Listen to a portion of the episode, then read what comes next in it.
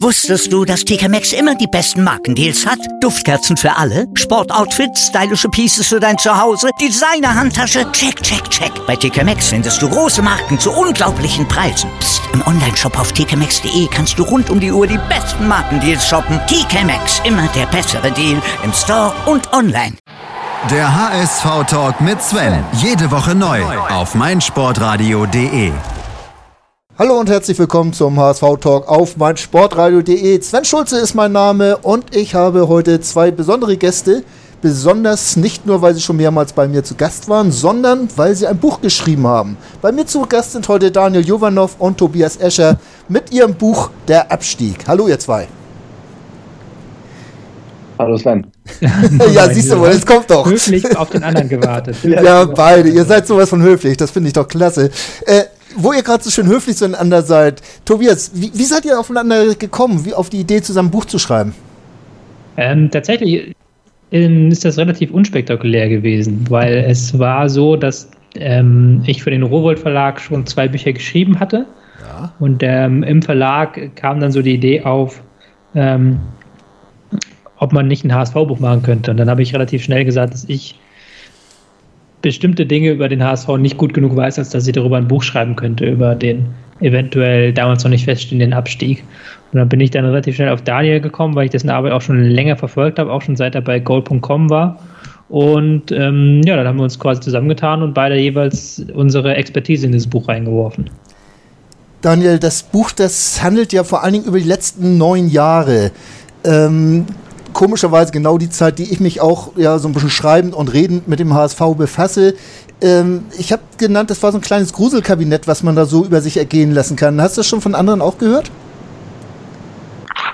Ja, habe ich. Ähm, dass viele gesagt haben, dass man diese Zeit vor allem nochmal so durchlebt hat. Und ich glaube, das macht das Buch irgendwie auch spannend und äh, erzählt halt eine, eine, ganz interessante Geschichte, die man so nachempfinden kann, wenn man das alles nochmal liest, weil ich habe auch beim Schreiben, ähm, das ging Tobi wahrscheinlich ähnlich, auch beim Schreiben noch viele Sachen nochmal nachrecherchieren müssen und nochmal nachlesen müssen und sich dann auch bei einigen Spielen nochmal tatsächlich so vor Augen geführt, wo war ich da, wo habe ich die gesehen, wo war ich, als der HSV gegen Fulham rausgeflogen ist, was habe ich gerade gemacht, als äh, Didi Beiersdorfer und Bert Hoffmann sich zerstritten haben und was habe ich über diese ganze Zeit eigentlich damals gedacht? Und ich glaube, das war so eine Art auch von Zeitreise.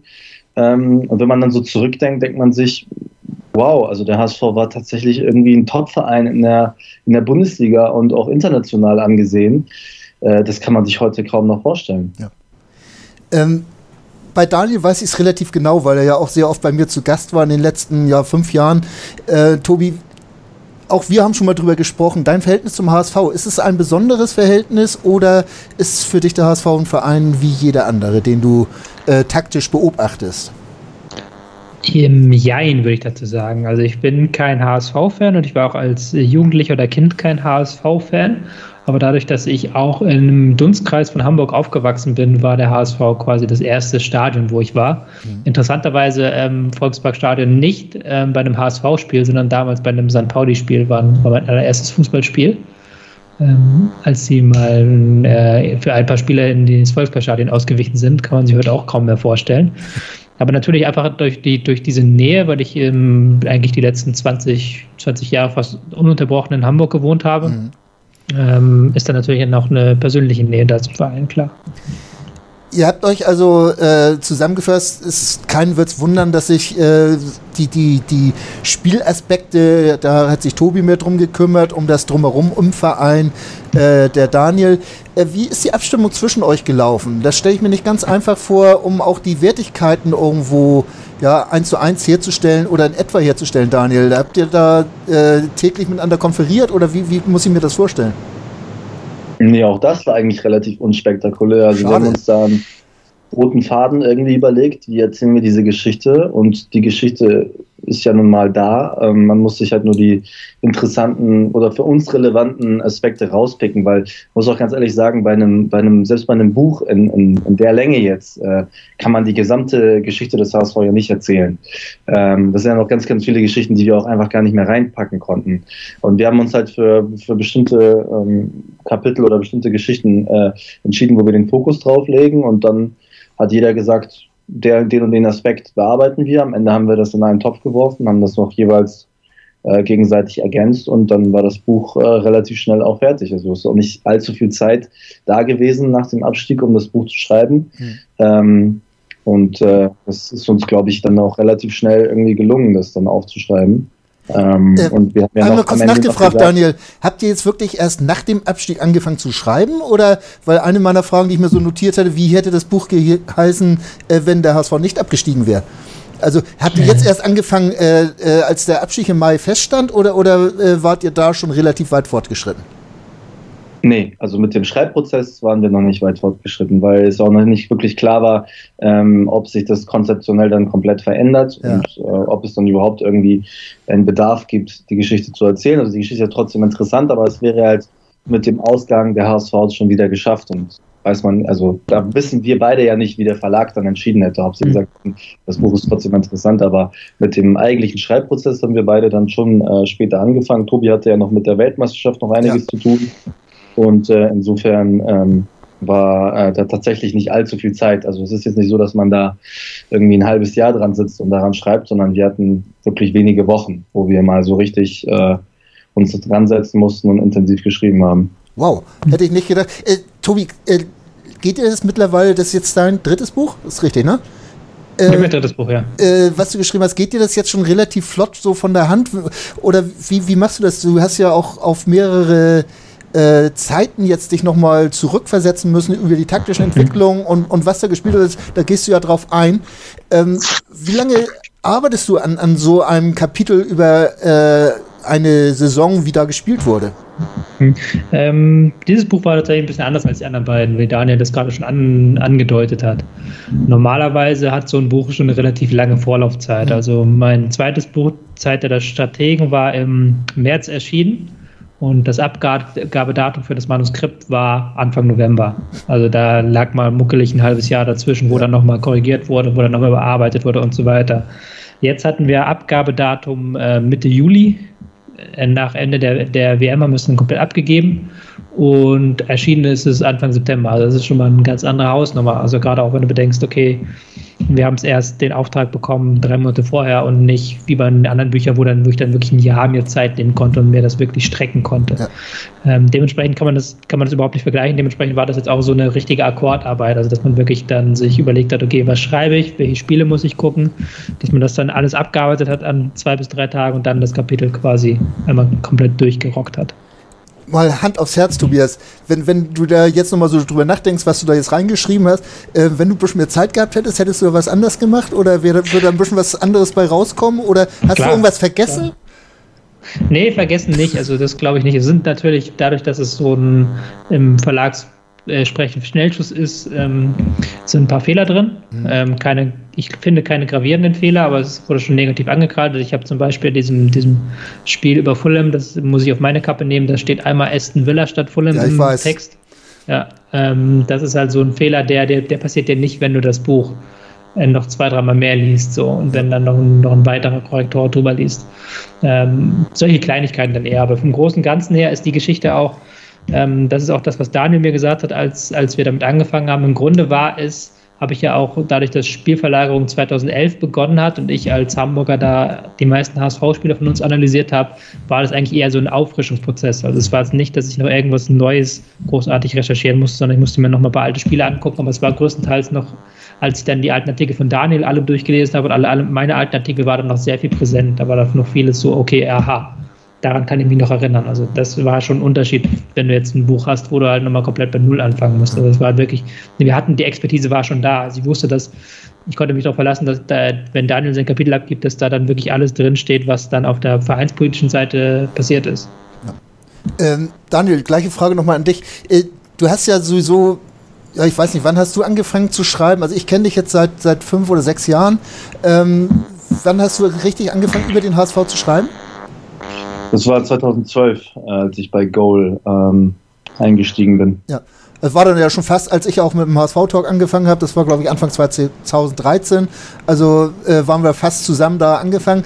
Äh, auch die, diese ähm, Vorgänge, die jetzt bevor vor deiner aktiven Zeit als Journalist waren, äh, wie hast du dich da nochmal reingelesen oder reingearbeitet? Hattest du dann bestimmte Quellen oder wie hast du das gemacht? Also ähm, ich habe mich natürlich auch mit einigen ähm, Verantwortlichen der damaligen Zeit getroffen und äh, weil du gerade Tobi auch die Frage gestellt hast, was würde man anders machen? Äh, was ich auch anders machen würde, hätten wir jetzt einfach mehr Zeit gehabt, äh, dann hätte ich natürlich noch viel tiefer recherchieren können, weil es gab natürlich einige, die gesagt haben, ich sage jetzt mal so HSV-Insider, die haben jetzt gesagt, naja gut, äh, allzu viele Neuigkeiten äh, präsentiert ihr da ja nicht, aber es ist natürlich auch ganz schwierig, weil so viel, was ja schon bekannt ist, dann nochmal irgendwie äh, eine Goldgrube irgendwie zu finden und dann nochmal äh, ein ganz großes Thema nochmal auszupacken. Und dann gibt es auch noch ganz, ganz viele Sachen, die einfach dann noch nicht durch eine Rechtsabteilung durchgehen, weil da einer sagt, naja, wenn ihr das so und so nicht beweisen könnt oder wenn ihr das und das Schriftstück nicht wirklich parat habt, dann könnt ihr das nicht, äh, könnt ihr das nicht schreiben, weil ansonsten wird es geschwärzt oder irgendeiner klagt dagegen. Und genau das war sozusagen die Herausforderung. Einerseits viele Informationen gesammelt durch viele Gespräche, die ich geführt habe, mit Verantwortlichen auch aus der damaligen Zeit äh, und Beteiligten. Und äh, andererseits, was dann halt alles so erzählt wird und was man auch wirklich reinschreiben kann. Und es gab halt ganz, ganz viele Geschichten und Anekdoten, wo ich mir gedacht habe, die gehen viel zu sehr ins Persönliche. Und das ist eigentlich viel zu sehr eine persönliche Demontage von, von einzelnen Leuten, ähm, dass ich darauf einfach auch verzichtet habe, da jetzt einzelne, ähm, naja, wie soll ich sagen, so einzelne noch äh, Geschichten da auszupacken über den einen oder anderen, sondern es ging vielmehr viel um den Handlungsstrang zu erklären, ähm, wie dieser Verein, und das ist ja auch der Untertitel, wie Funktionäre diesen Verein ruiniert haben. Und äh, ich glaube, da hat sich der Erzählungsstrang, den wir gewählt haben, ist eigentlich schon ganz richtig so gewesen. Also wir hatten jetzt leider nicht genügend Zeit, um da jetzt so ein investigatives Buch draus zu machen. Aber ähm, der letzte Satz unseres Buches lautete ja auch Fortsetzung folgt. Äh, man weiß ja auch nicht, was in der Zukunft noch alles so an Geschichten aufploppen, die man eventuell verarbeiten kann über das, was nach dem Veröffentlichen dieses Buches äh, geschehen ist beim HSV. Da werden wir auch nachher noch mal kurz sprechen, um vielleicht da auch so den Faden schon wieder aufnehmen zu können. Ähm, Tobias, was mich noch interessieren würde, ist ähm, äh, die, die, die Wertigkeit äh, des, des Fußballs innerhalb dieses Vereins. Ähm, ihr habt euch jetzt ja aus zwei verschiedenen Richtungen die, diesen Niedergang in Anführungsstrichen äh, des HSV oder dem Abstieg des HSV genähert. Ähm, ist da der, der Fußball wirklich der untergeordnete Teil, weil ja auch die Unterschrift lautet, wie Funktionäre einen Verein ruinieren und nicht Trainer oder Spieler. Ähm, mhm. Wie siehst du das äh, von, von der taktischen Warte aus? Ähm, ich finde, dass es immer zusammenhängt natürlich. Ähm, das ist auch was, was ich jetzt durch dieses Buch und durch diese, diese äh, Kombination auch von, dem, von der Sichtweise von Daniel und von mir so gemerkt habe, wie viel da einfach aneinander fließt, wie viel dann wirklich ähm, wie stark diese jahrelange Suche nach einem Sportdirektor, man hat ja eigentlich nie so richtig den neuen Dieter Beiersdorfer nach 2009, hast du, glaube ich, gefunden, ähm, dass, wie das dann einfach nach unten weitergegeben wird. Also wie dann dadurch, dass kein Sportdirektor da ist, ist keine sportliche Linie da, dadurch ist kein Trainer, dadurch ist kein gleichbleibender Kader da und das hat dann wieder Einfluss auf die Taktik. Ähm, da, da, kann man, glaube ich, gar nicht so sagen, okay, das eine hat eine höhere Wertigkeit als das andere, sondern das hängt halt alles irgendwo miteinander zusammen. Und natürlich kann es auch erfolgreich sein in einem schwierigen Umfeld, das ist ja gar keine Frage, aber es ist natürlich, hast du natürlich Stolpersteine, die mit, miteinander zusammenhängen, klar. Dann eine Frage, ich habe ja vorhin nochmal auf Twitter äh, gebeten, äh, ein paar Fragen zu stellen zu diesem Thema. Eine fand ich ganz interessant und die dreht sich auch um den Anfang des Buches. Hätten sich äh, damals Hoffmann und Beiersdorfer nicht überworfen, ähm, Wäre dieser Abstieg äh, folgerichtig äh, denn ausgeblieben oder war einfach diese ganzen Vorgänge schon so weit äh, vorangeschritten, dass das, dieser, dieser Bruch auch so ein bisschen ja, äh, unvermeidbar war? Schwer zu sagen, weil auch das, glaube ich, haben wir im Buch ja noch ähm, an einigen Stellen nochmal konkretisiert der Bruch zwischen ähm, Dietmar Beiersdorfer und Bernd Hoffmann begann eigentlich noch viel früher. Also das, was genau. wir dann 2009 beschrieben haben, war nur noch die Spitze äh, des Eisberges. Aber es begann eigentlich noch viel früher. Es gibt da eine Geschichte von äh, 2000, aus 2007, wo Thomas Doll noch Trainer war und wo eigentlich Einigkeit herrschte zwischen Bernd Hoffmann, Katja Kraus und Dietmar Beiersdorfer, dass ähm, Thomas Doll entlassen werden soll. Das war irgendwann im Winter. Ich glaube, der HSV stand auf dem letzten Tabellenplatz. Und ähm, dann erfuhren Hoffmann und äh, Katja Kraus aus der Presse, aus einer Nachricht, dass äh, Didi Beiersdorfer der Öffentlichkeit gesagt hätte, er geht mit äh, Thomas Doll doch in die Rückrunde. Und äh, das war ein riesiger Schock zwischen allen, weil es war einfach anders abgesprochen. Aber Didi Beiersdorf hatte sich da von jemandem ähm, überreden lassen oder von jemandem beraten lassen, das doch mit Thomas Doll weiter zu versuchen. Dieser Versuch scheiterte und äh, darin sahen sich dann auch alle anderen bestätigt, dass ähm, naja, äh, Dietmar Beiersdorfer mit seinen Einschätzungen über sportliche Dinge häufiger falsch lag.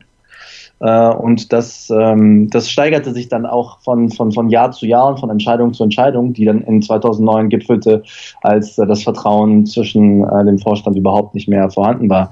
Aber zur Frage, wie wäre die Geschichte denn anders verlaufen? Also es ist immer sehr hypothetisch, aber was wäre denn passiert, wenn es die Papierkugel nicht, Papierkugel nicht gegeben hätte?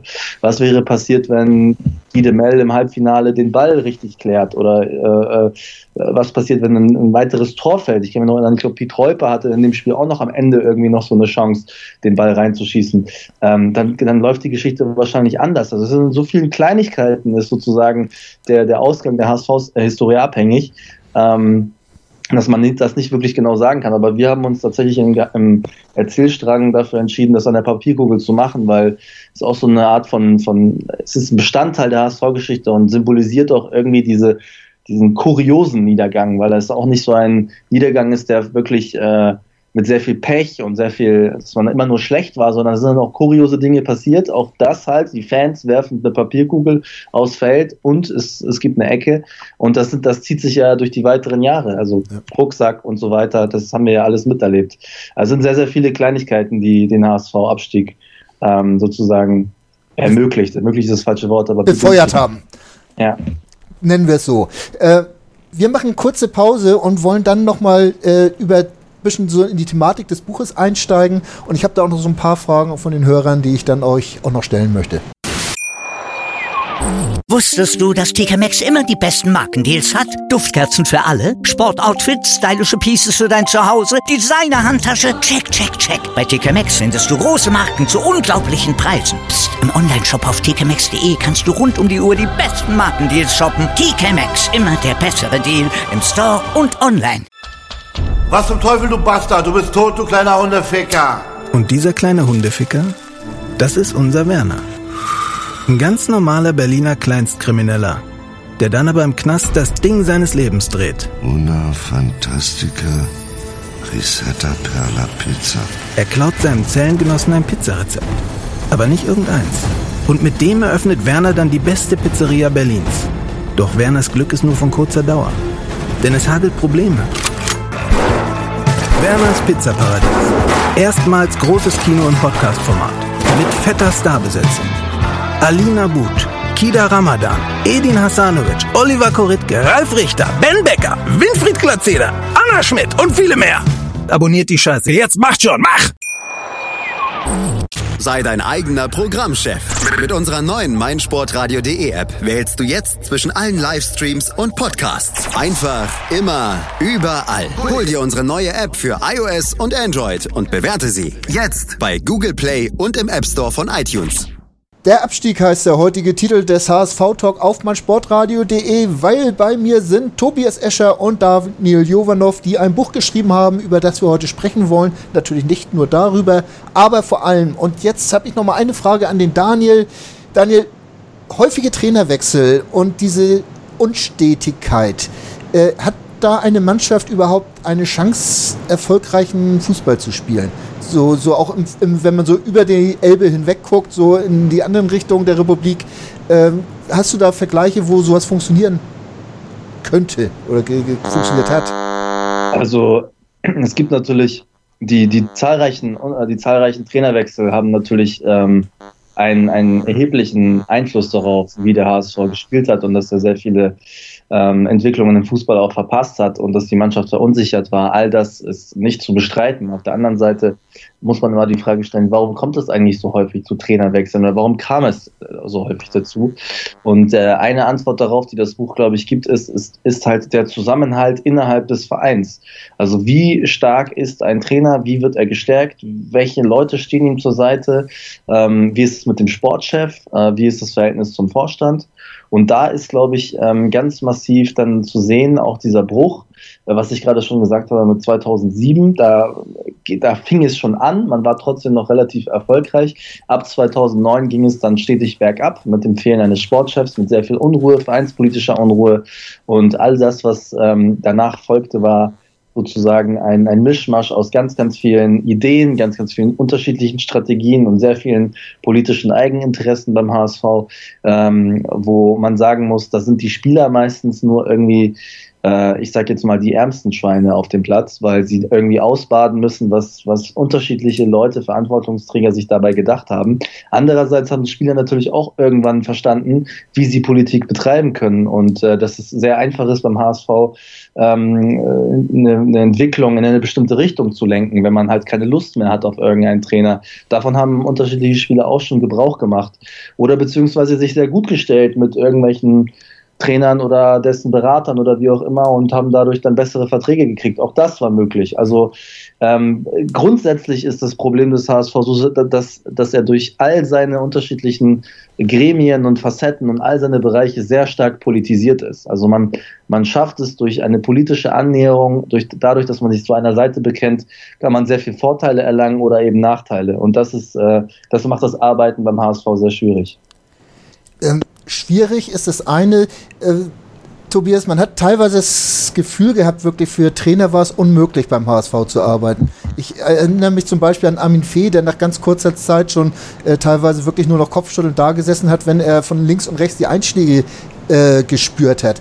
Ähm, hast du da überhaupt eine Chance, eine Mannschaft vernünftig, taktisch, äh, physisch und, und, psychisch aufzustellen, um, um so, ein, so ein Geschäft wie die Bundesliga bestehen zu können? Schwierig natürlich. Ähm, was natürlich da mit hineinspielt, ist ganz stark die Wechsel in den Positionen darüber. Also wenn du dir nachher den Kader angeguckt hast, der abgestiegen ist, der ist von vier verschiedenen Trainern, von drei verschiedenen Sportdirektoren zusammengebastelt worden. Da hat jeder irgendwas ähm, reingeworfen. Und da ist natürlich dann, da fehlt dann der jegliche Kohärenz. Andererseits muss man da auch die Trainer nicht immer komplett freisprechen. Also es ist nicht so, dass der HSV in diesem Bereich immer Glück hatte. Also er hat da natürlich viele falsche Entscheidungen getroffen, aber vieles hat sich auch dann relativ schnell ähm, als nicht das entpuppt, was man sich versprochen hat. Zum Beispiel Bert von Marwijk, der viel Geld gekostet hat, der die große Lösung sein sollte und bei dem man dann relativ schnell festgestellt hat, der macht relativ wenig, was Trainingsinhalte angeht und was auch Trainingsintensität angeht. Ähm, das ist halt dann immer so eine, so eine zweischneidige Sache. Du kannst natürlich die Trainer nicht ganz freisprechen von dem, aber wenn du natürlich von oben herab keine Linie vorgegeben bekommst, dann ist es schwierig. Ja. Ähm, wir wollen ja nicht zu sehr ins Detail gehen. Die Leute sollen ja auch noch, wenn es geht, ein bisschen was lesen in eurem Buch und das, wenn es geht, ja sogar auch noch kaufen.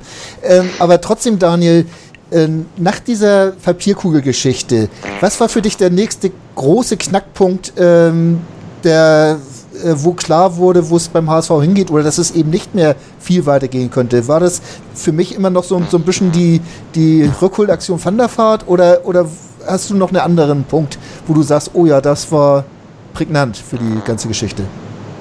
Naja, es fängt ja auch damit an, was passiert eigentlich nach der Zeit ähm, von nach Bayersdorf was ausscheiden. Und da erleben wir eine Phase beim HSV, wo ähm, es politisch sehr hoch herging ähm, wo unterschiedliche Gruppen aufeinander eingeprügelt haben, mehr oder weniger. Also die Supporters auf der einen Seite, der Vorstand auf der anderen Seite. Jeder hat versucht, irgendwie sich möglichst ins Ziel zu retten und möglichst einen weiteren Vertrag zu bekommen. Das war ja auch das Ziel von Hoffmann und Kraus zu der Zeit. Ähm, die, die ganzen Entscheidungen, die da drumherum gefallen sind um eine Sportchefsuche, hat das Ganze nochmal bestärkt. Das ist eigentlich ein ähm, ein, ein riesiges Chaos war in dieser Zeit. Und ähm, dann, nachdem Hoffmann und Kraus dann entlassen worden sind, und da gibt es halt dann sehr unterschiedliche Gründe, äh, sehr unterschiedliche Interpretationen der Lage. Hoffmann hat immer gesagt, ähm, der, der, der finanzielle äh, Status des Vereins wäre gar nicht so schlecht. Ähm, Jarcho und seine Nachfolger haben gesagt, wir stehen kurz vor der Insolvenz. Also irgendeiner von beiden hat dann nicht unbedingt die Wahrheit gesagt, ähm, beziehungsweise das einfach nicht richtig eingeschätzt oder, oder das ähm, oder sich vielleicht auch andere Möglichkeiten äh, nicht ausgeschöpft. Also man hat immer, ich habe mit jemandem gesprochen, der hat gesagt, naja, wenn, wenn, wenn Hoffmann noch da gewesen wäre, der hat Arnesen 20 Millionen versprochen, der hätte die 20 Millionen auch besorgt. Die Nachfolger hatten nicht dazu, waren nicht dazu in der Lage. Weiß ich nicht, hypothetisch. Fakt ist nur, dass danach das große finanzielle Dilemma anfing. Ähm, der Verein äh, in allen Bereichen drastisch sparen musste und äh, dann allerdings, ähm, anstatt wirklich mal drastisch zu sparen, und es gibt einen vergleichbaren Fall, an dem man sich sehr gut orientieren kann, weil bei Werder Bremen passiert nämlich genau das Gleiche zu der Zeit. Sie, sie treffen eine falsche Entscheidung nach der nächsten, es wird finanziell alles weniger, sie sind nicht mehr in der Champions League, nicht mehr in der Europa League. Was macht Werder Bremen? Werder Bremen saniert sich ohne einen Investor. Was macht der HSV? Der HSV bedient sich der Hilfe eines Investors übernimmt sich dabei mit all seinen äh, Transfers, die er dann tut. Er steigert seine Gehaltskosten, er gibt wieder zu viel Geld aus und ähm, versucht immer äh, möglichst schnell wieder dort anzuknüpfen, wo er mal war. Und das war der große, der große Fehler. Und Raphael van der Vaart, du hast es gerade genannt, ein ganz gutes Beispiel dafür, wo man, wo man deutlich machen kann, ähm, wenn man in der Gegenwart nach Lösungen sucht ähm, und, und diese in der Vergangenheit findet oder glaubt, diese in der Vergangenheit zu finden, dann hat es meistens nie geklappt. Und Van der Vaart ist eigentlich so, wir haben das als den Sündenfall bezeichnet, weil sportlich eine Fehleinschätzung, wirtschaftlich eine Fehleinschätzung und dem Investor noch einen riesigen äh, Einfluss beim HSV gewährt. Und danach nahm die Geschichte ja ihren Lauf. Ja. Da kann ich noch einmal kurz, nur ganz kurz Gerne. unterstreichen. Ähm, dieser Van der Vaart-Transfer ist für mich persönlich, also der, die Rückholaktion von Van der Vaart ist sinnbildlich für das vieles, was Daniel gesagt hat. Und äh, auch gleichzeitig war das der Moment, wo Kühne unumkehrbar war. Also ähm, es war halt nicht erst mit der Ausgliederung nachher HSV Plus, die auch ein sehr großes Kapitel war, die auch ein sehr langes Kapitel bei uns im Buch ist. Aber ich glaube schon, dadurch, dass du vorher dieses Darlehen bei Kühne hattest, da hast du eigentlich schon dich ähm, in Teufelsküche gesetzt. Ähm, und ja. was, noch, was noch wichtig ist an dem Punkt, und das schreiben wir in dem Buch ja auch, ist, wie getrieben der HSV ist von Stimmungen und von vermeintlichen Stimmungen drumherum. Weil wir beschreiben das ja, die Aufsichtsräte, die sagen eigentlich zu dem Zeitpunkt, wo sie den Vertrag lesen, das können wir nicht verantworten, diesen Vertrag zu machen. Aber gleichzeitig wissen sie auch, wenn sie diesen Vertrag ablehnen und sie stehen sowieso schon in der Kritik, dann, dann gibt es irgendwelche Fans und die jagen sie aus der Stadt. Und die, genau dieser Mechanismus, den, der da beim Van der Transfer stattfindet, der wiederholt sich in den vergangenen Jahren immer wieder. Mhm. Das aktuellste Beispiel ist Christian Titz, wenn wir zur Aktualität kommen wollen. Christian Titz, ein riesiger Hype um Christian Titz. Fußball besser gemacht, die Spiele sahen wieder besser aus und so weiter. Allerdings auch da wieder schon die ersten Zweifel von ganz bestimmten Gremien, die sagen, naja, schafft er das eigentlich dann in der zweiten Liga uns in die, in die Bundesliga wieder zu führen? Aber es gab aus der Perspektive damals keine Alternative, als zu sagen, wir gehen mit, mit Christian Titz in die neue Saison. Weil was machen denn die Leute? Ich meine, wir haben eine riesige Euphorie nach dem Abschied. Was machen denn die Leute, wenn wir sagen, Christian Titz ist nicht mehr unser Trainer? Also man lässt sich immer wieder von Stimmungen leiten, von Euphorien, die entstehen. Und dadurch werden diese Fehlentscheidungen auch noch immer wieder begünstigt über die Titz-Geschichte, die möchte ich jetzt nochmal ausklammern, da möchte ich am Ende nochmal zu sprechen kommen über die aktuelle Situation, weil das ist ja auch wieder alles andere als langweilig beim HSV, was momentan passiert. Aber ähm, man hat doch eigentlich immer wieder Möglichkeiten gehabt, einen Punkt zu setzen und zu sagen, wir stellen uns jetzt neu auf. Tobi hat eben schon HSV Plus gesagt. Ähm, und auch so hatte man ja auch mal eine ruhigere Saison dabei, wo man dann gesagt hat, haben könnte, so jetzt packen wir mal wieder neu ein. Tobias, äh, wo siehst du da die, die, die, oder warum meinst du, ist das nie passiert? Ist das rein aus diesem politischen Eben und aus diesem Getriebensein, was Daniel eben beschrieben hat?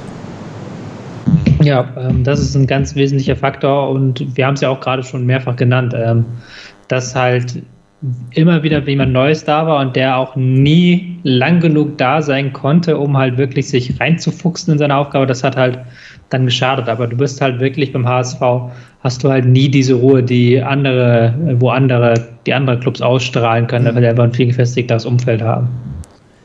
Daniel, äh, auch an dich nochmal eine ähnliche Frage. Also ähm, die, diese, diese Möglichkeiten, irgendwo einzugreifen. Also HSV Plus, wir haben beide das ja nun sehr intensiv auch zusammen verfolgt, diese ganze Geschichte, ist ja nie umgesetzt worden. Ähm, war da überhaupt die Chance, das umzusetzen oder haben wir Wähler und Mitglieder uns da bloß irgendwelchen Hirngespinsten hingegeben und Wunschträumen? Einerseits muss man sagen, ähm, in der Nachbetrachtung war HSV Plus eine absolute Mogelpackung. Äh, auf der anderen Seite muss man sagen, ähm, und das, das, die Geschichte erzählen wir ja auch. Ähm, es gab ja sehr, sehr viele Versprechungen. Es gab auch sehr, sehr viele Versprechungen Richtung Dietmar Weiersdorfer. Äh, Klaus-Michael Kühne würde eine Starthilfe leisten, der würde ihm die Möglichkeit geben, den Kader entsprechend umzu, umzugestalten. Was in diesem Moment gefehlt hat, war einfach zu sagen, auch von der Vereinsführung zu sagen, ähm, Leute, es gibt hier, es gab eine Gruppe, die hat sich ähm, ganz bestimmte Ideen gemacht, wie wir den Verein aufstellen wollen. Aber hier sind ganz bestimmte Dinge einfach nicht eingehalten worden. Ich habe keine Starthilfe, ich habe jetzt hier nur Stress mit dem Investor, ich muss mit Leuten zusammenarbeiten, wenn ich gar nicht zusammenarbeiten will. Und auch da gab es keine klare Linie, keine klare Ansage, keiner hat sich mal getraut, oder die Bayersdorf hat sich damals nicht getraut, sozusagen die Wahrheit zu sagen, ja, die Öffentlichkeit vielleicht auch ein bisschen zu desillusionieren, dass es jetzt nicht so vorangeht, wie es, wie es, äh, wie sich die Leute das vielleicht vorgestellt haben. Und auf der anderen Seite dann mit der Kombination, wir nehmen uns jetzt sehr viel Geld und basteln da und packen, füllen diese Mannschaft mal mit so ein paar Spielern, von denen wir glauben, sie haben Qualität, um möglichst irgendwie schnell wieder nach oben zu kommen, damit wir dann diese Ruhe haben. Und äh, auch das war ein strategischer, strategischer Fehler, weil ich auch glaube, aus der Nachbetrachtung, dass, äh, dass, dass die Vereinsführung damals ähm, über die Finanzen gar nicht so genau Bescheid wusste und das Geld ähm, so ein bisschen locker ausgegeben hat und dann immer wieder bei den Bilanzen sozusagen den, die Rechnung äh, bekommen hat für das, was sie getan hat. Also da war auch das Insiderwissen, die Einarbeitung ähm, war auch viel zu kurz und äh, die, Aus die Personalauswahl, die getroffen wurde von HSV Plus, auch ein Mangel an Alternativen, muss man sagen, aber sie war völlig falsch, weil Dietmar Beiersdorfer war nicht so im Thema bei dem HSV, hat den HSV so auch nicht verstanden, finde ich, wie er ihn hätte verstehen müssen, um ihn umzu, auf sozusagen auf links zu drehen. Ja. Ähm, Nochmal an dich die Frage, Tobi. Hattest du irgendwo das Gefühl, dass äh, der HSV mal vom Sportlichen die Möglichkeit gehabt hätte, dieser, dieser Vereinsentwicklung entgegenzutreten? Oder äh, hat sich das, was oben passiert ist, immer auf dem äh, Spielfeld wiedergespiegelt? Mm, das Problem ist immer, wenn es gut gelaufen ist, war das, hatte man dann wiederum zu viel Euphorie gemacht. Also es gab ja dann auch, ähm, ich glaube, es war dann die zweite Saison unter Fink, wo man Siebter geworden ist, nur ganz knapp Europa verpasst hat, wo man dann aber auch wieder eine falsche Euphorie gezündet hat. Genauso nach dem äh, vor der Abstiegssaison, in der Gistol-Saison, wo man sich ja so sensationell hat retten können mit wirklich einer äh, wahnwitzigen Rückrunde. Und dann ist es wieder so ins Gegenteil umgeschlagen, dass man halt alles Negative ausgeblendet hat, auch die Vereinsführung, ähm, dann plötzlich Transfers, die vielleicht Sinn ergeben hätte, sein gelassen hat und ähm, gar nicht mehr nach links und nach rechts geguckt hat. Also es gibt ja mal, beim HSV gibt es immer nur Extreme, habe ich manchmal das Gefühl bei dieser Betrachtung. Mhm. Ähm, hätte da aber nicht auch so, so, so ein Gistol sagen müssen, mal auch konsequent sagen müssen, pass mal auf, Leute, so wird das nichts. So kann ich den Kahn nicht nochmal retten. Wir haben da äh, Übermenschliches geleistet. Wir haben unheimlich viel von der Substanz gelebt, um, um jetzt den Verein in der Liga zu halten. Das wird über die nächste Saison nicht gut gehen. Äh, ist ja. da nicht so ein Trainer gefordert? Der Gistol hat ja seine Wunschspieler bekommen. Das ist ja auch so ein, so ein Problem vom HSV gewesen, dass er immer seinen Trainern ähm, die sowieso nicht lange da waren, dass die immer ihre Wunschspieler bekommen haben, aber dass das nicht in ein größeres Konzept eingebunden war. Ja. Äh, da wurden dann halt auch Entscheidungen getroffen, wie die Verlängerung mit ähm, Bobby Wood, die sehr zwielichtig waren und die auch sportlich gesehen nicht unbedingt Sinn ergeben haben und die sich dann in dieser Abstiegssaison negativ ähm, niedergeschlagen haben. Ähm, die, diese Verlängerung mit Bobby Wood, Daniel, das ist ja auch so, so ein Thema für sich, da mit, mit äh, Berater, der sich dann eingebracht hat und Kühne beraten hat und so weiter, mit Struth. Ähm, nachbetrachtet irgendwo auch äh, die, die letzte Möglichkeit in dem Moment auch verspielt, da nochmal gegenzusteuern, oder? Ja, definitiv. Das war also die, die Phase ähm, Markus Gistol und die enge Bindung dann, also das war ja wir haben das ja als auch die perfekte Symbiose bezeichnet, auch eine gewisse Art von Kapitulation des gesamten HSV. Ähm, wir haben das ganze Ding hier nicht mehr in der Hand, sondern wir werden hier von außen regiert, beziehungsweise der Trainer äh, bestimmt maßgeblich die Vereinspolitik. Als dann die ersten angefangen haben zu rebellieren, gab es eine Woche irgendwie Stress von den Zeitungen. Dann hat der Aufsichtsrat wieder seine, seine Meinung dann geändert äh, und den ganzen Kurs wieder geändert. Und äh, letztendlich muss man auch sagen, dass Markus Gisdol dann in der Saison am Anfang ja dann doch nicht, nicht alle Spieler bekommen hat und deswegen auch ziemlich, äh, ziemlich sauer und enttäuscht war, dass äh, man die Hilfe von ähm, Kühne dann nicht mehr haben wollte. Also man hat dann Papadopoulos fest verpflichtet und äh, ich glaube André Hahn und Bobby Wood verlängert aber es, er hätte noch drei, vier weitere Spieler gewollt. Und das zeigt ja einfach nur, dass die Mannschaft schon da nicht so viel Substanz hatte, wie äh, die Verantwortlichen geglaubt haben. Weil diese ganze Rückrunde war sozusagen ein emotionaler Kraftakt, äh, Kraftakt der nicht, also da hat der HSV ja nicht fußballerisch überzeugt. sondern halt einfach nur dadurch überzeugt, dass er so viel Energie entfalten konnte mit seinem Publikum und innen drin in der Mannschaft, in der ganzen Organisation. Aber überzeugend war das ja alles nicht. Äh, und du hast es schon gesagt, also umkehrbar ist es ja ab dem Zeitpunkt nicht, wo man, wo man Kühne so weit reingelassen hat. Und da war ja Kühne maßgeblich äh, Bestandteil. Da war er in der Kommandozentrale. Also ich meine auch dieses Interview, was er damals gegeben hat. Ich kann mir noch an so viele negative Kommentare erinnern. Erstaunlicherweise sehen die Leute das heute ganz, ganz anders. Sie sehen es jetzt genauso, wie ich es damals schon gesehen habe, die gesagt haben, nee, überhaupt, also überhaupt nicht. Da hast du überhaupt nicht seine, seine Selbstständigkeit aufgegeben. Aber genau das hat er ja getan in dem Moment und hat sich dann von außen diktieren lassen, wie das Ganze zu funktionieren hat. Dann kann man die ganzen Leute aber auch rausschmeißen. Da brauchst du keinen Bruchhagen, brauchst keinen Todd. Man kann, hätte Volker Struth hätte auch Sportchef werden, werden müssen dann in dem Moment. Aber auch so, da war man ja nicht konsequent. Und Kühne hätte, hätte Vorstandsvorsitzender sein sollen. Aber dann wäre es wirklich ehrlich gewesen. Da hätten die auch wirklich in der Verantwortung gestanden. Aber so war das eine außerparlamentarische Regierung quasi, die von außen das Ganze diktiert hat und Bruchhagen und Todd und wie sie alle hießen dann danach, mussten das ganze Ding ausbaden, was, was andere ihnen zum Teil äh, da, da ähm, ja, aufs Brot geschmiert haben. Ja, äh, ich glaube, das war nochmal sehr deutlich und ich würde gerne nochmal ein kurzes Break machen und dann mit euch einmal noch über äh, Feedback auf euer Buch sprechen und dann natürlich zur aktuellen Situation nochmal ein paar Worte verlieren, weil da gibt es ja auch so ein bisschen was zu besprechen. Die Sportshow mit Malte Asmus und Andreas Thies. Alles rund um den Sporttag auf meinsportradio.de. Ihr hört den HSV-Talk auf meinsportradio.de. Mein Name ist immer noch Sven Schulze und bei mir zu Gast sind Tobias Escher und Daniel Jovanov, die zusammen den Abstieg geschrieben haben. Ein Buch, was den Untertitel trägt, wie Funktionäre einen Verein ruinieren. Ähm, es ist ja sehr provokativ, was ihr schreibt. Und auch gerade dieser, dieser Untertitel, Daniel. Äh, wie, wie war das Feedback? Ist von Vereinsseite irgendjemand auf dich zugekommen und hat gesagt, Mensch, du, das hättest du ja auch ein bisschen verkneifen können? Oder äh, ist da Schweigen im Walde? Also ähm, die Presseabteilung hat da schon nachgefragt und äh, da sind auch ein, ist auch ein Paket an den HSV auch gegangen, ganz offiziell, mit ein paar Büchern. Ja. Ähm, das heißt, die aktuellen Verantwortlichen haben das auch alle mal in die Hand gekriegt. Ein offizielles Statement gab es nicht. Es gab nur so informelle ähm, Nachrichten, die ich da bekommen habe von, von ehemaligen und äh, schon ausgeschiedenen Verantwortungsträgern, die gesagt haben, also Hut ab, ähm, wie ihr das hingekriegt habt und äh, das wirklich äh, sehr, sehr, sehr nah an der Realität, beziehungsweise auch äh, in, in vielen Teilen natürlich auch genauso wiedergegeben, wie es auch passiert ist. Äh, da gab es schon sehr, sehr viel Lob, aber natürlich äh, meistens informell, inoffiziell, ein offizielles Statement gab es äh, vom HSV nicht und wird es wahrscheinlich auch nicht geben. Ähm, Tobias, wie ist das im Kollegenkreis? Ähm, wie kommt da dieses Buch an? Hast du da schon irgendwas gehört, also im Journalistenkreis?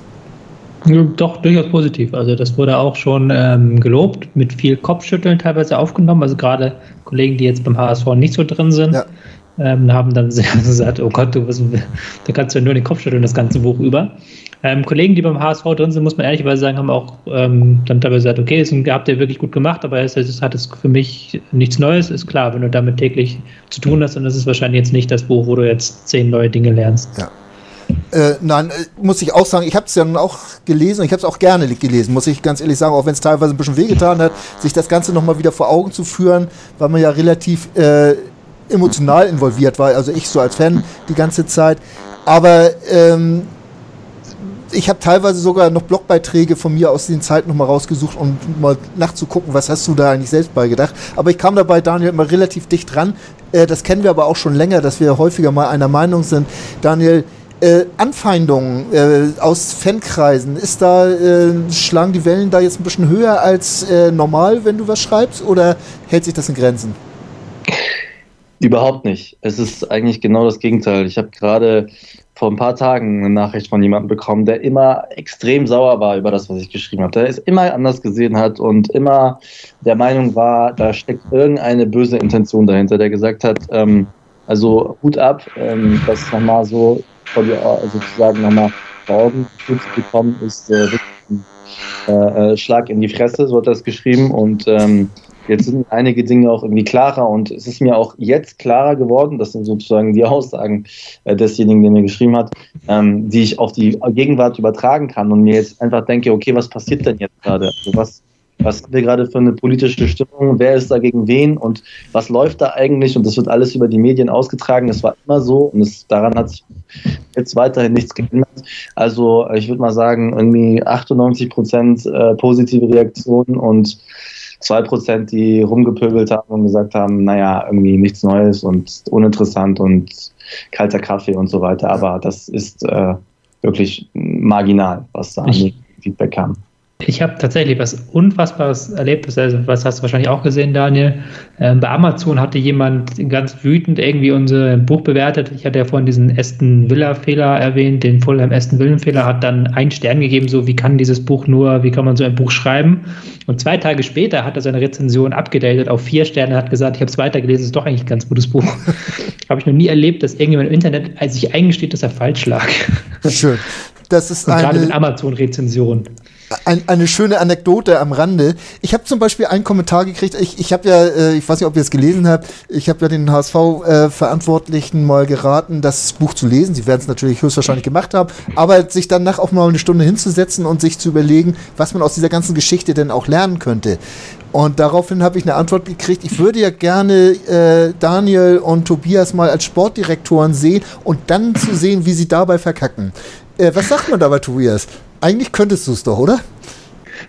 Natürlich könnte ich, nein. Ähm, es, könnte ich nicht, gebe ich ganz offen zu. Da fehlen mir dann viele, viele Dinge, gerade im wirtschaftlichen Bereich. Ähm, ist aber auch nicht mein Job. So. Ja. Äh, das ist dann immer das, was, das ist so ein Totschlagargument. Ja. Ähm, ich glaube auch, ich, ich, schätze Ralf Becker, ich, ich schätze ihn einfach, äh, seine Idee vom Fußball auch und was er in Kiel geleistet hat. Ich glaube auch nicht, dass er so ein Buch schreiben könnte. Muss er ja auch gar nicht, weil wir beide haben unterschiedliche Jobs einfach. Ist so, Daniel, äh, wahrscheinlich stimmst du da relativ weit mit zu, ne?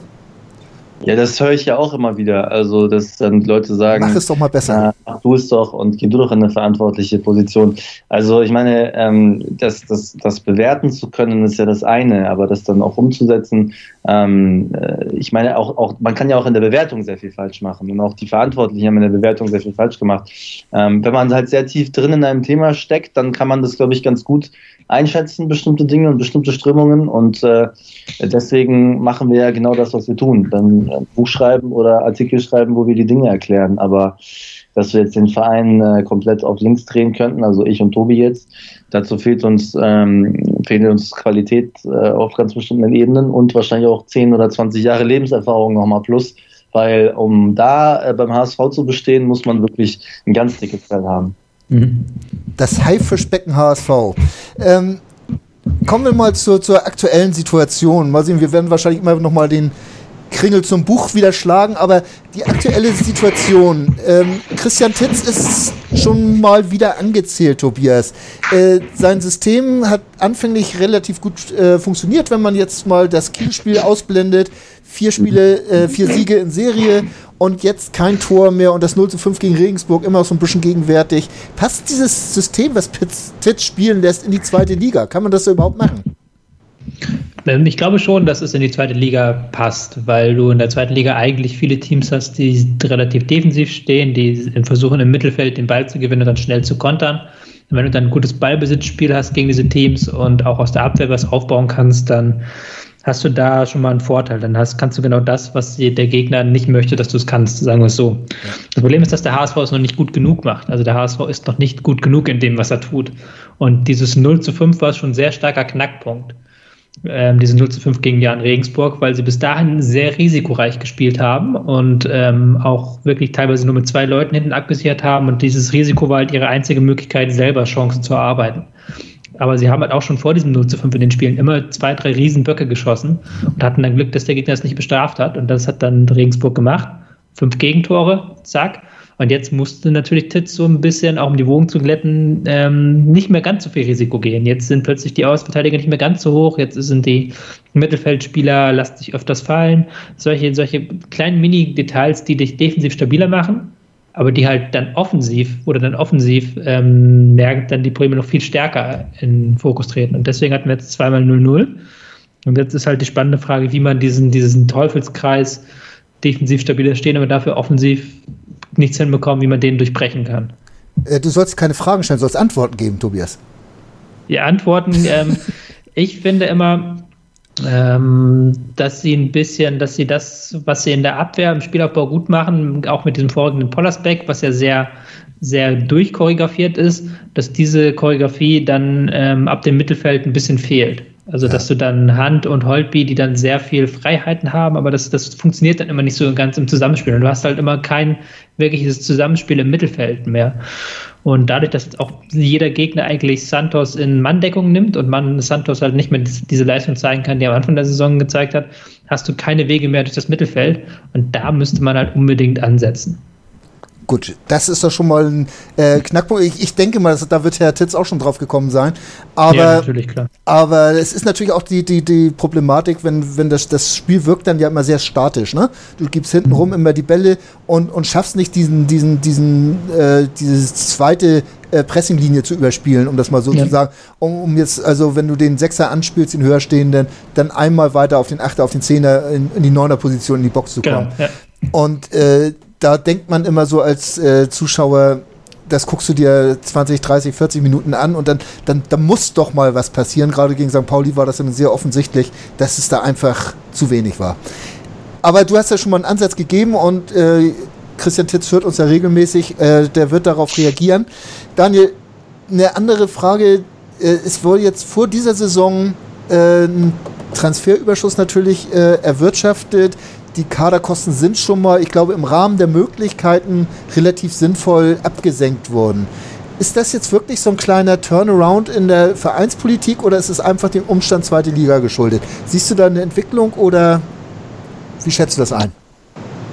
Also es war dringend notwendig, das so zu machen, wie es der HSV gemacht hat, dass er vor allem der erste richtige Schritt war, nicht mehr auf die Hilfe von Klaus-Michael Kühne zu setzen, dem klar die Grenzen aufzuzeigen auch wenn äh, Hoffmann offensichtlich da auch irgendwie verhandelt hat über einen möglichen Anteilsverkauf oder eine Aufstockung, die er dann zur Abstimmung gestellt hätte. Aber es war erst einmal richtig, dem keinen großen Einfluss zu ermöglichen, sondern die, das Heft des Handelns wieder selbst in, äh, selbst in die Hand zu nehmen.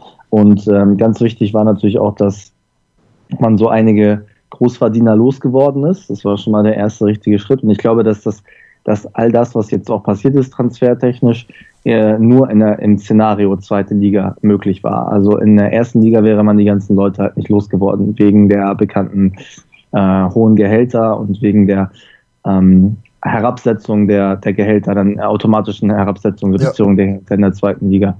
Äh, insofern, die ersten Schritte sind getan, ähm, dass man das finanziell irgendwie überstehen kann. Ein Jahr, vielleicht auch noch ein zweites, aber mit sehr, sehr, sehr großen, äh, sehr, sehr großer Mühe, weil da kommt noch ein Batzen auf den HSV zu im nächsten Jahr mit der Fananleihe, die zurückgezahlt werden muss. Ähm, aber all das, was sich jetzt aktuell abspielt, und das haben wir ja auch im Buch im Epilog nochmal so angedeutet und auch da, also ich glaube, da gab es am meisten Widerspruch zu der damaligen Zeit, als wir das veröffentlicht haben. Jetzt scheint sich das doch so ein bisschen klarer herauszukristallisieren, dass auch diese Einschätzung nicht ganz falsch war. Der HSV ist, ist immer noch sehr, sehr politisch, durchpolitisiert durch alle möglichen Ebenen und hat halt noch nicht überall ähm, sozusagen äh, die, die Bremse mal gezogen und sich von den Leuten getrennt, die man eigentlich gar nicht mehr haben will in der Organisation. Das hat einerseits vertragliche Gründe, auch finanzielle Gründe. Wie wird man einen Bernhard Peters los? Wie wird man auch einen Finanzvorstand nochmal los, wenn man den gar nicht haben will? Und ähm, das münzt sich jetzt äh, irgendwie auch auf den Trainer um. Und ähm, wenn man die Zwischentöne genau hört, dann scheint es so zu sein, ähm, dass die Vereinsführung nicht so wirklich, von Anfang an nicht so wirklich hinter der Idee von Christian Titz stand, hinter seiner Arbeit. Äh, ich habe dieses Gefühl auch und, und den kann man sich wahrscheinlich auch momentan kaum entziehen, auch wenn ich da heute sehr viel Gegenwind äh, geerntet habe. Ähm, die, dieses nicht hinter Christian Titsch stehen, ähm, auch hinter seiner Arbeit, wenn man da jetzt wieder irgendwas Neues installiert, ähm, ich sag, nimm mal Tobias mit rein, wenn man jetzt einen äh, Roger Schmidt oder äh, einen äh, Hannes Wolf oder wie sie alle da genannt werden, äh, installieren würde, würde da nicht wieder komplett alles über den Haufen werfen, was man eventuell gerade erreicht hat? Oder äh, würden sich diese Trainer an irgendwelche Vorgaben wenn jetzt Peters mitgehen würde, die der vielleicht aufgestellt hat, äh, zu halten haben. Geht ja eigentlich gar nicht. Nee, geht auch gar nicht, nee. Ähm, es würde auch dann wieder natürlich ein kompletter Rückschritt sein, ähm, weil man natürlich jetzt wieder einen Kader gebastelt hat, Ähm, und das jetzt wirklich zum ersten Mal seit den Jahren wirklich einen Kader um einen Trainer gebastelt hat, ja. ähm, der ja wirklich auf diesen Spielstil eigentlich auch ausgelegt ist. Und der Trainer hat ja auch Spieler bekommen, mit denen er dem Vernehmen nach nicht unzufrieden ist. Und ähm, das ist natürlich ein massiver Druck, aber wenn du jetzt natürlich einen Roger Schmidt, der wieder eine ganz andere Spielidee hat, die wieder sehr stark auf Pressing und genau. die wieder sehr stark auf Geschwindigkeit ausgelegt ist, das ist dann wieder ein komplett anderer Fokus. Ähm, nicht, dass der nicht funktionieren könnte, weiß ich nicht, vielleicht würde der auch funktionieren, aber es wäre dann natürlich zumindest erstmal kurzfristig wieder so ein Schritt zurück in den alten HSV. Andererseits sehe ich, selbst ich mittlerweile als jemand, der immer sagt, gibt dem Trainern viel Zeit, weiß halt, dass der HSV aufsteigen muss. Das ist halt wirklich alternativlos. Und dementsprechend sehe ich auch, dass man, wenn man die dann noch was am Trainer machen will, dann müsste man es bald machen. Mhm. Äh, ist jetzt eine gemeine Frage, aber Tobias, glaubst du, dass, dass äh, der HSV mit einem äh, Roger Schmidt oder wie er auch immer heißen mag, äh, etablierten Trainer eine größere Chance auf den Aufstieg hätte, als er es jetzt hat mit dem Kader? Glaube ich nicht tatsächlich, ähm, weil ich Tit schon schätze. Ich bin jetzt halt wirklich sehr gespannt. Also für mich ist es auch innerlich so sehr stark, ähm, dieses Spiel jetzt am Freitag mhm. ähm, gegen Darmstadt ist eine sehr starke Vorentscheidung, auch was ich innerlich denke, weil ich war am Anfang der Saison schon so, wow, ja, das ist halt schon sehr ähm, elaboriert, dieses System, und das hat auch sehr viele Vorteile, aber jetzt halt dieses 0-5, wo dann alles zusammengekommen ist, das hat mich gar nicht so sehr überrascht, weil es halt wirklich sich angedeutet hatte, fand ich eigentlich in den Spielen dafür. Kein 0-5, aber dass da doch mal ein paar Fehler durch rutschen. Mhm. Aber jetzt halt gerade diese beiden 0-0s haben jetzt bei mir so Fragezeichen aufgeworfen. Wenn sie jetzt natürlich wieder zurückkämen mit einer offensiv starken Leistung, dann wären diese Fragezeichen weg und dann würde ich auch sagen, persönlich, okay, macht mal weiter mit Titz. Ähm, alles andere würde jetzt in diesem Punkt keinen Sinn ergeben, aber es ist halt jetzt, jetzt sind wir gerade an so einem Punkt, wo ich halt diese Frage schwer beantworten kann. Ja. Weil nochmal so 0-0, wo sie offensiv keine Durchschlagkraft haben, da muss man auch irgendwann schon mal fragen, okay, hat er wirklich die Idee, wie er diese, diese systemimmanenten Probleme ähm, beheben will. Ja. Es wird spannend bleiben. Ähm, spannend bleibt es auch im Vorstand oder eigentlich ja nicht mehr. Einmal war man Tabellenführer und zack hatte man einen neuen Vorstandsvorsitzenden in der AG, Daniel. Äh, diese äh, Intronisierung äh, von Bernd Hoffmann in, äh, wie viel waren das jetzt, vier Akten? Ähm, wie, wie, wie, haben wir damit umzugehen? Äh, wie siehst du diese, diese Geschichte und wie glaubwürdig ist das Ganze?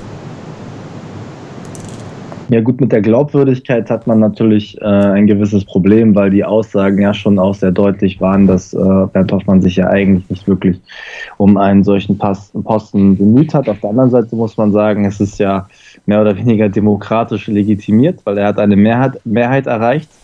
Und ähm, es war ja auch klar, dass er eine stärkere Position einnehmen will im Aufsichtsrat und die Rolle des äh, HSV e.V. auch stärker ausspielen will. Insofern ähm, äh, also er selbst hat äh, mal dazu gesagt, es gab, glaube ich, keinen transparenteren Weg, an einen solchen Posten zu kommen, weil es hier war ja klar, welche Schritte er gehen muss. Mhm. Insofern, auf der einen Seite kann man sagen, naja, irgendwie klingt das alles nach Haus auf Graz, auf der anderen Seite, er wurde gewählt, er hat alle möglichen, äh, also hat alle Möglichkeiten ausgeschöpft, ist da, wo er, wo er, wo er hin wollte. Also ich meine, das war klar auch bei seiner Kandidatur. Jeder, der was anderes gesagt hat, also der, der hat irgendwie die Person Bernd Hoffmann nicht wirklich verstanden.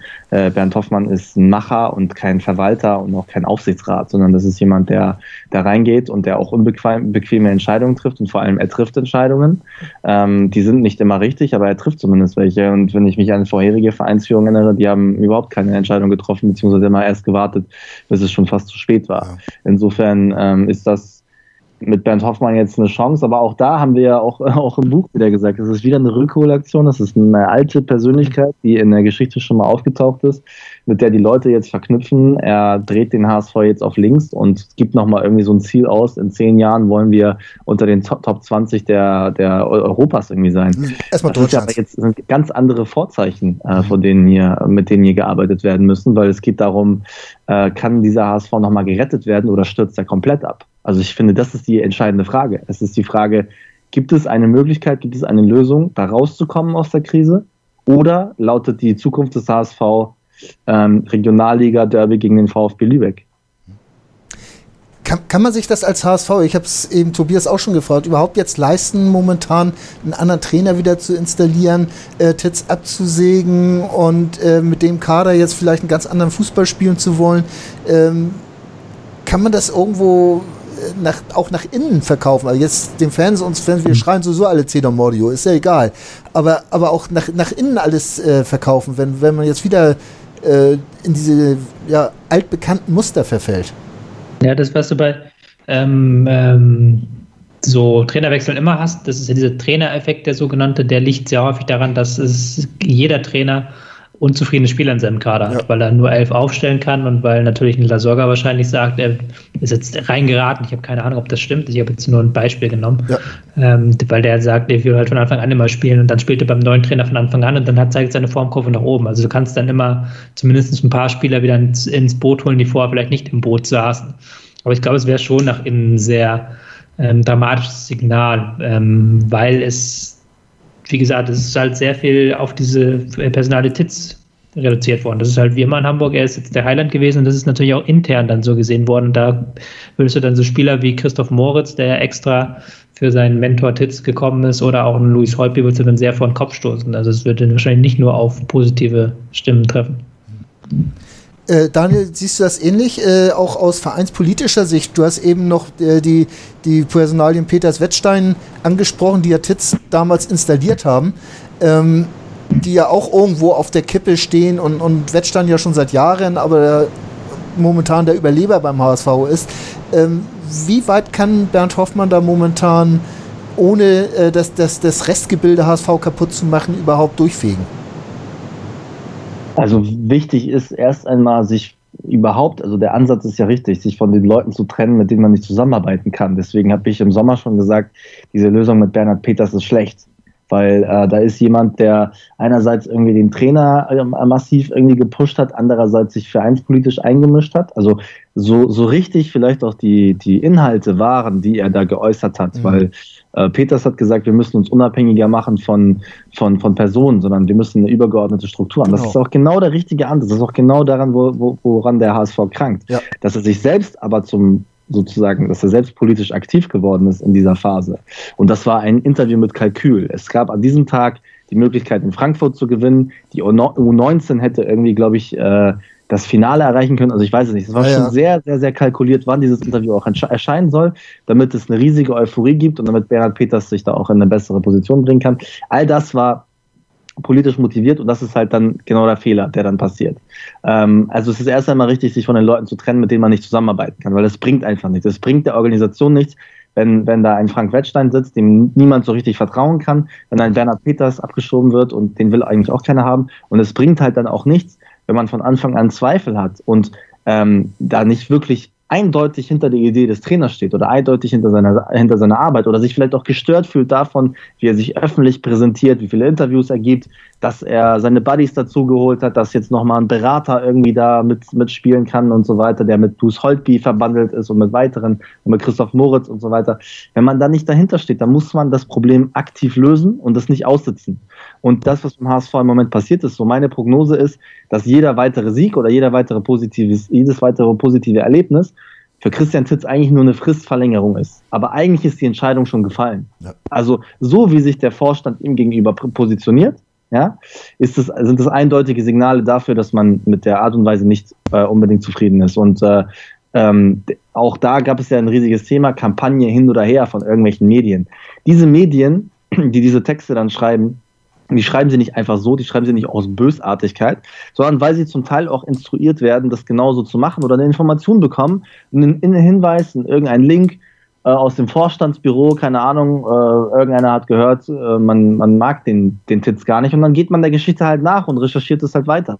Und da war die Bildzeitung einfach schneller als alle anderen und die alle anderen sind jetzt irgendwie dann doch irgendwie aufgewacht und haben gesehen, naja, okay, es rumort in der Mannschaft, es rumort im Vorstand, Christian Titz, seine ganze Körpersprache strahlt ja irgendwie schon aus, dass er geschwächt ist, also ist ja irgendwas los. Und es geht gar nicht darum, dass man jetzt Zweiter, Dritter oder Vierter ist, sondern auch das haben die Vorstände, auch das hat Ralf Becker richtig erkannt und auch die Spieler haben das richtig erkannt, wenn ähm, in den einigen Spielen die Gegner ihre, ihre Chancen konsequenter ausnutzen, dann steht der HSV jetzt nicht da oben, sondern es steht irgendwo unten. Und es lag sozusagen nur an Kleinigkeiten, die Möglichkeiten für Heidenheim und für Bielefeld und Dynamo Dresden waren alle da, den HSV abzuschießen. Und geschafft hat es in dem Fall Jan Regensburg. Deswegen auch dieses große mediale Echo und diese riesige Kritik, weil das war jetzt nicht die Übermannschaft, von der man das erwartet hat. Insofern hat sich beim HSV schon einiges herauskristallisiert, äh, was in den nächsten Wochen passiert. Und ich würde sagen, äh, Christian Titz Zeit ist eigentlich abgelaufen. Nur noch Ergebnisse können irgendwie ihn retten, dass er das noch ein paar Monate länger macht. Aber ich glaube, dass der Vorstand schon eine andere Idee hat, von dem, wie er diese Position besetzen will. Tja. Äh, ich hätte jetzt gerne was anderes gehört, aber ich, ich glaube dir, dass äh, ich gehe da ein Stück weit mit und glaube auch, dass es so ist. Ähm, wissen tue ich, dass ihr ein tolles Buch geschrieben habt. Und äh, bedanken möchte ich mich für ein schönes Gespräch oder tolles Gespräch mit euch beiden, wo ihr uns das Buch nochmal näher gebracht habt. Der Abstieg, äh, man kann das in jedem Geschäft äh, bestellen, Amazon oder sonst was, da habe ich glaube ich hier. Ähm, kein Problem, kriegt man überall und es lohnt sich wirklich nochmal reinzugucken. Ich sag's ganz ehrlich, auch wenn es teilweise weh tut. Ähm, ich hoffe, wehgetan hat euch das Gespräch hier nicht weder den Hörern noch den Gästen. Und wenn ich es dann schaffe, gibt es auch demnächst mal wieder ein äh, HSV-Talk, der sich mit, vor allem mit dem, was da auf dem grünen Rasen passiert, äh, auseinandersetzt. Und ja, herzlichen Dank, Daniel und Tobias, dass ihr da gewesen seid. Und bis demnächst hier beim HSV-Talk. Tschüss. Ich habe mich natürlich schockverliebt, weil die war wirklich ganz, ganz klein. So begann die Mensch-Hund-Beziehung zwischen Christina und Tierschutz und Frieda. Und wie es danach, nach dem ersten Moment der Verliebtheit, so weiterging und welche Klippen es danach zu umschiffen galt, das hört ihr in der neuen Ausgabe von Iswas Dog, dem Podcast für harmonische Mensch-Hund-Beziehungen. Iswas Dog? Mit Malte Asmus. Überall, wo es Podcasts gibt.